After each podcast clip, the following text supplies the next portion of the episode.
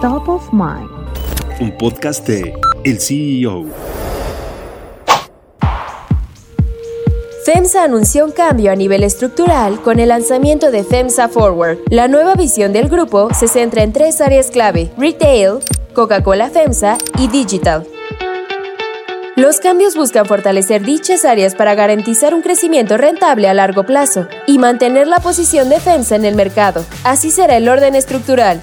José Antonio Fernández Garza Lagüera asumirá la dirección de la vertical de negocio de retail.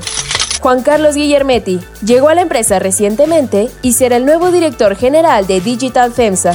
Ian Craig seguirá como director general de Coca-Cola FEMSA. A su vez, las operaciones que no se incluyen en las verticales clave de negocio de la compañía, incluyendo aquellas en proceso de desinversión, serán supervisadas por la oficina corporativa, a cargo de Francisco Camacho. Los nombramientos entrarán en vigencia a partir del 1 de noviembre de 2023, con una transición planificada en los próximos meses.